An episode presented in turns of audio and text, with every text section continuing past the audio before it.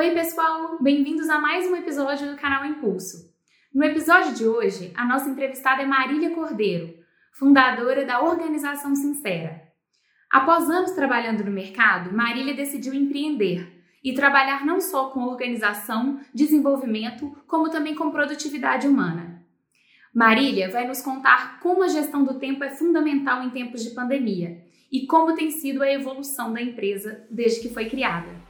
Não esqueça de nos seguir no Spotify, YouTube e no Instagram arroba Impulso.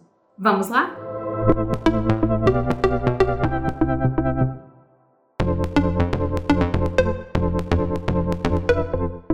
Marília, muito obrigada pelo seu tempo, por estar aqui hoje para essa conversa.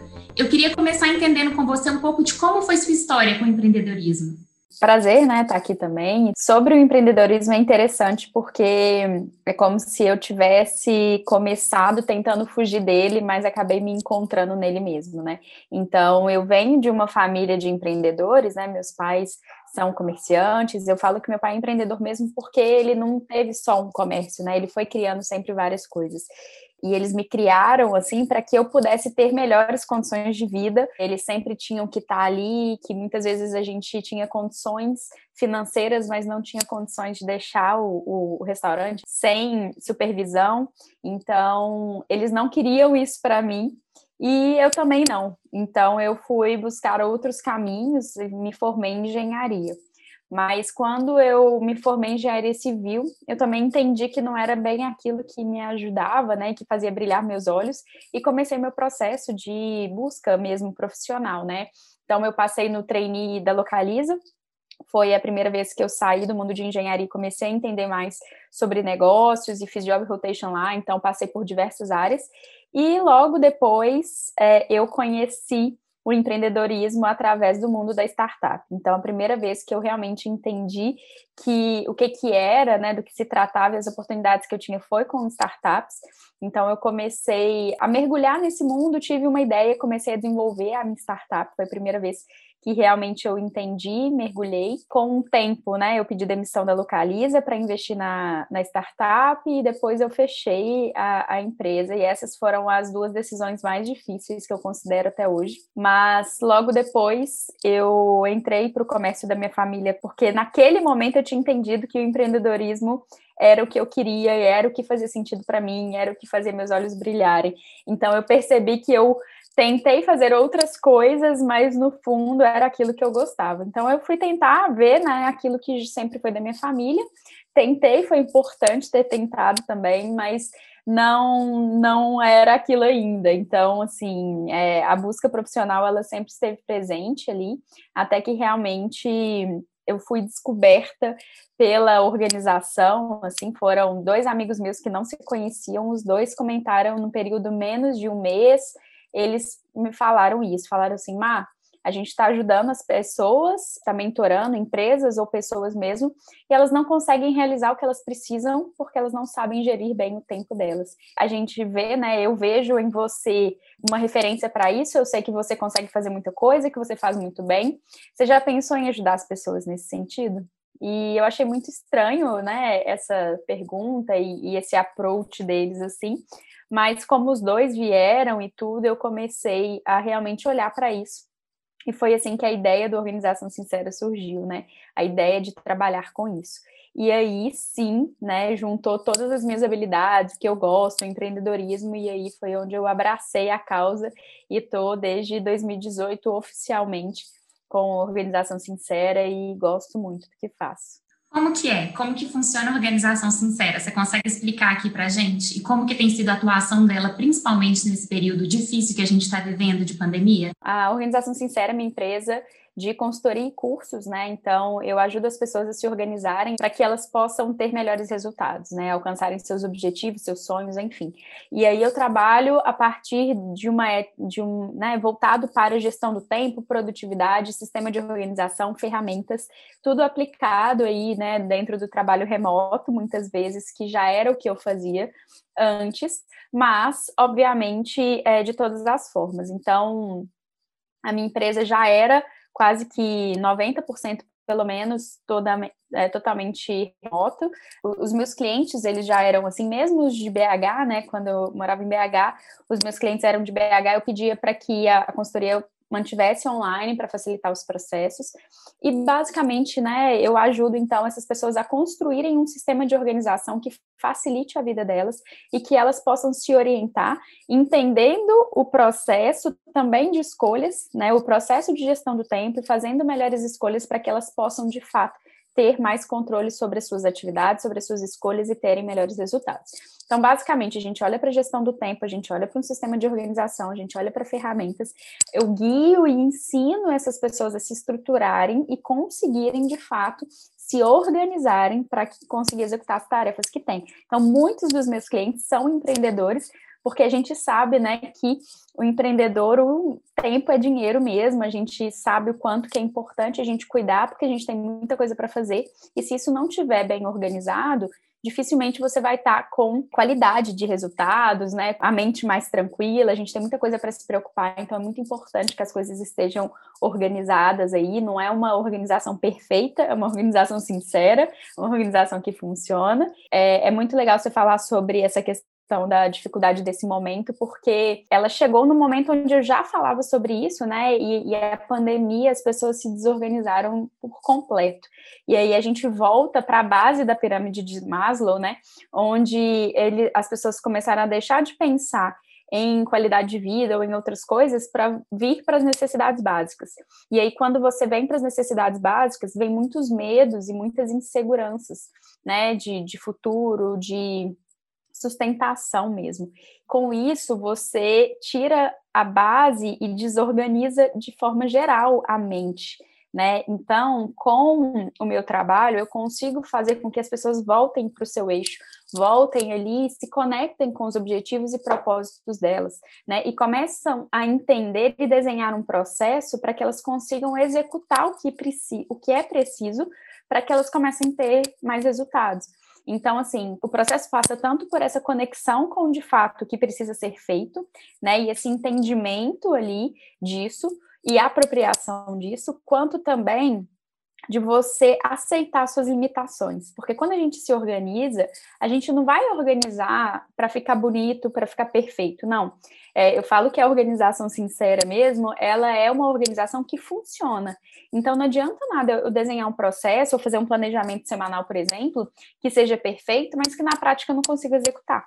Então eu tenho que ser sincera comigo mesmo. Então o que eu comecei a falar muito nesse processo foi, gente, vamos entender nossas limitações atuais Será que eu tenho a mesma produtividade hoje do que eu tinha né, um mês atrás, antes do Covid, quando o Covid começou? Não era a mesma. Eu, que já trabalhava remotamente, que já trabalhava dentro de casa, que já tenho toda a minha empresa estruturada, eu passei por um processo de adaptação. Eu tive que reestruturar a minha rotina porque a minha situação era outra e eu estava passando por algumas dificuldades que eu também fui abalada emocionalmente. E quando a gente se abala emocionalmente, a nossa rotina muda, né? Se for uma estrutura, né, uma mudança muito crítica como foi a que a gente vivenciou e está vivenciando, né?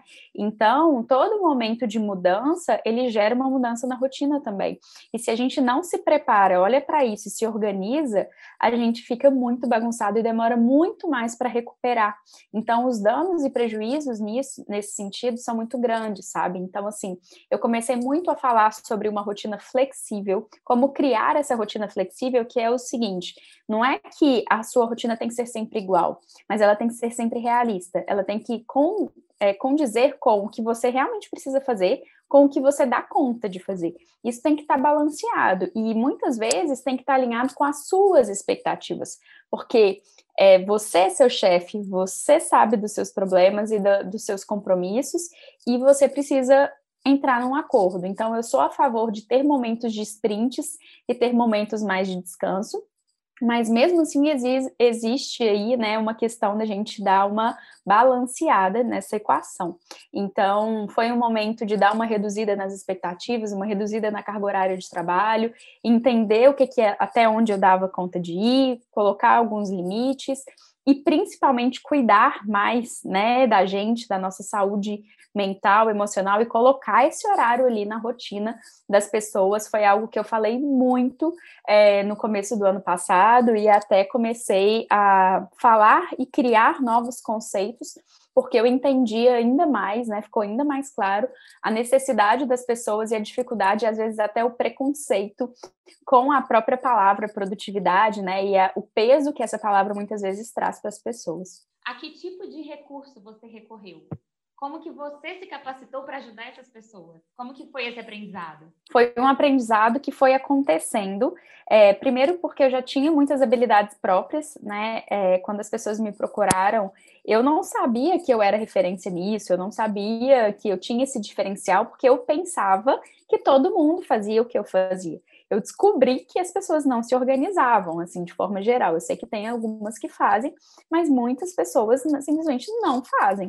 E eu não sabia disso. Então, primeiro foi um processo de desconstrução e entender, pera lá, como que as pessoas fazem, né? E aí elas simplesmente vivem, elas vão acordando um dia de cada vez e vão vendo o que tem que fazer, fazem uma lista toda bagunçada, geralmente num papelzinho, coloca coisa na geladeira. Então, coisas completamente diferentes do que eu fazia. Então, foi um processo de desconstruir o que eu imaginava, entender também o que eu já faço e principalmente mergulhar nesse mundo, nesse tema, né? Então eu li muitos livros, fiz muitos cursos, conversei muito com as pessoas sobre esses temas é, para entender e, e, ver assim, né, é, o que, que é diferente, né? E, e eu não achei alguns cursos prontos para que me capacitavam para ser essa profissional. Eu fui realmente criando e entendendo nesse processo conjunto. Então eu falo que a minha experiência com a startup, ela foi imprescindível para que eu pudesse criar a organização sincera, né? Eu criei a organização sincera com os fundamentos de startup, que eu falo que é ali, né, no testa, valida e melhora sempre. Então, assim, eu sempre fui criando as coisas assim e fui entendendo, testando e melhorando. E até hoje eu faço isso. Eu sei que não é uma empresa hoje num formato de startup, porque ela não é tão escalável assim, é, apesar dos cursos online facilitarem esse processo. Eu entendo que tem as suas limitações, mas mesmo assim eu consigo melhorar e aprimorar os processos. Então, por isso que a minha metodologia é uma metodologia viva, porque eu sempre vou melhorando ela, né? Então eu vou entendendo, é, às vezes do nada vem um insight e falo assim, gente, é isso aqui, essa é a dificuldade das pessoas. Eu vou lá e acrescento e reformulo e crio novos conceitos e vou aprimorando. Então foi muito importante, por exemplo, ano passado, entender o meu processo desde o zero para me reorganizar, porque eu também me baguncei. Então, ficou ainda mais claro, apesar de já ter trabalhado né, vários anos lá, ano passado já era especialista no assunto, quando eu me baguncei novamente, foi muito legal, porque eu me reorganizei, entendi e passei isso para as pessoas também. Hoje em dia, as técnicas que você usa para poder utilizar, né, para as pessoas se organizarem, para terem tranquilidade em relação a isso, essas técnicas elas vêm se aprimorando, porque eu vejo muita gente que ainda fala assim, eu ainda sou atrelada àquela velha agendinha, sabe? Eu gosto ali do, do caneta e papel. Como é que está sendo essa mudança, essa atualização? Olha, isso é muito relativo. Eu falo que existem perfis de pessoas, né? Tem o perfil tradicional, que são as pessoas que gostam do papel e caneta e não querem experimentar as ferramentas, são resistentes. Tem o oposto, tem o perfil high-tech, que não gosta de papel, não vem com esse planner seu bonitinho aí que eu não vou usar, vou usar só as ferramentas digitais. E tem o misto, que é a maior parte das pessoas se enquadra. Eu sou um perfil misto que gosto do papel e caneta e gosto das ferramentas digitais. Né? Por quê? Porque a maior parte das pessoas foi educada num sistema tradicional, que era só papel e caneta, né? Pelo menos até um grande, uma grande parte da nossa educação foi assim. Então, essa foi a parte que você aprendeu a aprender. Então, para aprender, para raciocinar, para pensar, muitas vezes a gente recorre ao papel e à caneta porque é ali que você desenvolveu um raciocínio de aprendizagem. E tudo bem. E só que no meio desse processo chegou, né, a tecnologia e a gente sabe dos benefícios dela e que a gente sabe que ajuda muito. Então, a gente também valoriza esse processo. Então, é muito interessante a gente observar que a tecnologia existe, ela facilita muito a nossa vida e a gente pode sim abrir mão disso, né, e começar a utilizar mais essas ferramentas que podem facilitar o nosso processo, mas que não precisa ser também somente o digital. E as próprias ferramentas, elas também facilitam, é, elas também vão evoluindo, né? E aí vão aparecendo novas ferramentas, ferramentas muitas vezes que querem fazer tudo em um. Só que hoje, eu e algumas pessoas da área também que são especialistas, também pensamos, compartilhamos desse, desse raciocínio que é, é algumas ferramentas, elas se propõem a resolver um problema, e quando essas ferramentas se propõem a resolver esse problema, elas são muito boas naquele problema. E isso é muito bom, porque elas são simples, elas são práticas, elas funcionam.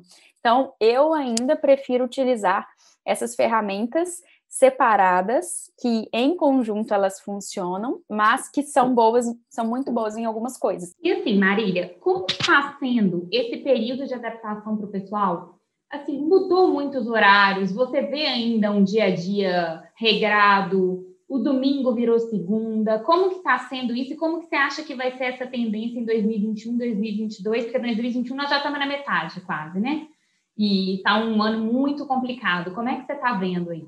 Está um ano complexo, né? Eu acho que a gente está vivendo momentos complexos mesmo, de, de alta complexidade, porque a gente está lidando com muitos fatores. E isso, como eu disse, né, bagunça muitas pessoas. E aí elas, elas começam muitas vezes sem um direcionamento legal. Então, o que, que elas vão fazendo? Elas vão fazendo na tentativa e erro. E sem o direcionamento, isso gera muita frustração, isso gera muito cansaço e faz com que as pessoas desacreditem de alguns processos que, na verdade, eles funcionam, mas faltam direcionamento.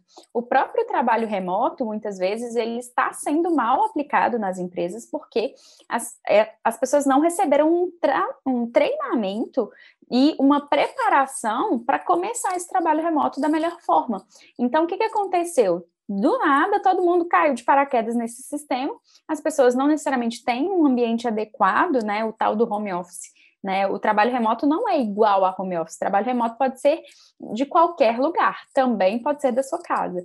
Mas o que você precisa é de um mini escritório, né? De fato, uma cadeira confortável, um, um ambiente que tem iluminação, um computador que seja adequado. E nem todo mundo e nem todas as empresas foram capazes de fornecer isso para as pessoas.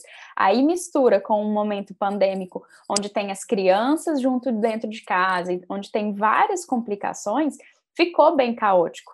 E aí a gente fica, mistura com as incertezas também. Então, assim, o que aconteceu foi que, primeiro, as empresas tentaram transpor o momento, o, o trabalho tradicional presencial para o trabalho remoto. E aí houve um excesso de reuniões, um excesso de comunicação que sim, o trabalho remoto ele vai ter mais comunicação, mas é a comunicação assíncrona. E as pessoas, especialmente o brasileiro, não está sabendo fazer isso. E eles estão fazendo muitos, muitos é, excessos, né? Muitas, muitas reuniões é, digitais, então tá, tá rolando o Zoom fatigue, né? Cansaço do, do Zoom, das reuniões virtuais, por quê? Porque tudo virou reunião. Agora você não consegue chegar lá e cutucar alguém e fazer a sua pergunta e conversar, então você manda uma reunião, mas aí faz com que as pessoas fiquem o tempo inteiro nas telas do computador fazendo reunião e não tem tempo para produzir. Então, esse é um grande problema. As pessoas precisam, as empresas e as pessoas precisam aprender a sair um pouco desse trabalho síncrono, que é eu falo e você me escuta nesse momento, para o assíncrono, eu falo e você me escuta no seu momento, né? No momento que for mais adequado para você, dentro de um combinado e um acordo que funcione para essa empresa. Então, é, as pessoas precisam saber se aprimorar mais, né? Desse dessa do seu sistema de organização, das suas responsabilidades, saber passar isso para as pessoas, mas ter mais controle aí da sua agenda, ter mais espaços de construção de produtividade e, ao, e diminuir e limitar um pouco esse excesso de reuniões, porque aí o que, que aconteceu? Com excesso de reuniões, o tempo todo de trabalho preenchido, elas precisaram fazer cada vez mais horas extras para conseguir cumprir e entregar o que precisa. E aí, como não tem definição de limite, definição física, de espaço físico, de tempo, né, e espaço, é, as pessoas perderam a noção e começaram a trabalhar muito mais, porque tá tudo em casa mesmo. Quando assusta, já deu 19, 20, 21 e tá lá trabalhando, né? O que eu sugiro fortemente é que isso realmente pare e que as pessoas coloquem uma limitação, tanto de aqui eu vou fazer lazer, aqui trabalho não entra. E aqui eu vou trabalhar, aqui o lazer não entra. Então, é muito importante que as pessoas entendam e aprendam a colocar esses limites de aqui eu vou me concentrar nisso, esse é o momento disso, esse é o horário disso. Ali é o momento disso, é o horário disso, mesmo que sejam em ambientes muito parecidos, né, mesmo dentro da sua própria casa, que você possa ter locais separados, definidos, e isso inclusive vai para as ferramentas. Um exemplo, é, né, no meu caso, é dividir. Eu separei finalmente. Eu já tinha, eu já falava muito isso para os meus clientes e demorei para fazer. Olha só, é, no meu, mas mudou minha vida quando eu separei o meu WhatsApp pessoal do profissional. Então, mudar ambientes, isso facilita muito e é muito importante, porque a gente começa a entender os limites, sabe? Então, estabelecer limites aí de tempo para as coisas é super importante. Tem algum lugar no mundo que você vê que já seja benchmark nesse sentido? Alguma empresa que você vê que conseguiu fazer essa transição? Algum exemplo que você possa me dar? Existem algumas empresas que elas já nasceram remotas, né? Foram empresas que eu busquei procurar para montar, inclusive, o meu treinamento de trabalho remoto. Muitas são empresas de TI, então, assim, tem alguns nomes difíceis que eu não vou saber te falar aqui, mas a própria Microsoft é uma empresa que ela já tinha é, um, um processo híbrido né, no sistema dela antes de, da pandemia. Então, a gente já observava que já tinham pessoas que trabalhavam é, home office, trabalhava remotamente, pessoas no escritório, muitas, mas ela também sofreu porque o impacto foi muito grande, né? Foi um impacto mundial. Então a gente consegue ver as transformações nessas empresas e nesses cenários.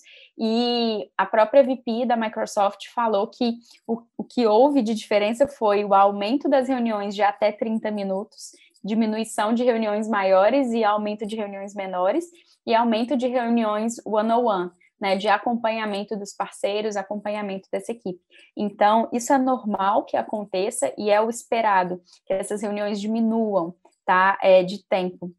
Mas é importante que a gente comece a ter mais essa consciência, sabe? Que eu acho que é um grande desafio para todos nós. Hoje tem um perfil traçado do cliente da organização sincera ou a gente vê pessoas de todos os tipos? Eu já tive clientes de todos os tipos, porque eu comecei, como eu te falei, testando muito, né? Então, assim, é, o público universitário foi que eu comecei, porque era quem eu tinha mais contato com a Fundação Estudar e tudo. É, depois foram muitas mães empreendedoras, muitos profissionais autônomos, que são o, é, os principais assim da minha consultoria, estudantes de concurso e tudo, mas hoje eu tenho focado muito nas empresas, nos treinamentos em company também, é, para auxiliar essas empresas nessa, nessa estruturação. Então, assim, para consultoria, geralmente empreendedores, profissionais autônomos que querem realmente se desenvolver e conseguir conciliar, né, tudo isso que tem aí em jogo, e também as empresas que querem é, treinar aí as suas equipes para isso. Eu acho que são coisas que a gente vai se adaptar, que esse novo mundo vai pedir, já está pedindo, cada vez vai pedir mais, né? Acho que é uma tendência que veio para ficar. Achei super interessante, Marília, você trazer um pouco disso, né, dessa vivência aqui para a gente, falar um pouco dessa organização. Tem alguma coisa que você queira acrescentar, que você queira falar? Olha, eu acho que é muito importante que as pessoas olhem para isso e entendam que é mais complexo do que parece, que, mas que é possível, sabe? Eu vejo assim que quando a gente fala de gestão do tempo, é igual, né, mãe, médico, todo mundo sabe um pouco. E aí as pessoas têm muitas vezes o sentimento de que elas já sabem o caminho que elas precisam percorrer. Só que ter um direcionamento é muito importante, especialmente um acordo nessas equipes, que elas aprendam que existem alguns caminhos que podem facilitar de, de fato a vida delas, seja pessoalmente, profissionalmente, nos dois. Então, eu acho que assim é algo que vale a pena investir, porque quando você investe nisso, você está investindo para o resto da vida né? Porque você vai sempre olhar para o tempo. Eu falo que tempo ele é mais precioso que dinheiro, porque muita gente fala que tempo é dinheiro, mas na verdade tempo é muito mais do que dinheiro, porque ele é a nossa vida. né? Dinheiro a gente recupera, tempo não. Então, assim, eu, eu realmente acho muito importante, é, independente de quem, quem for, com quem for, da forma que for, mas que vocês realmente busquem se aprimorar e entender a importância disso, sabe?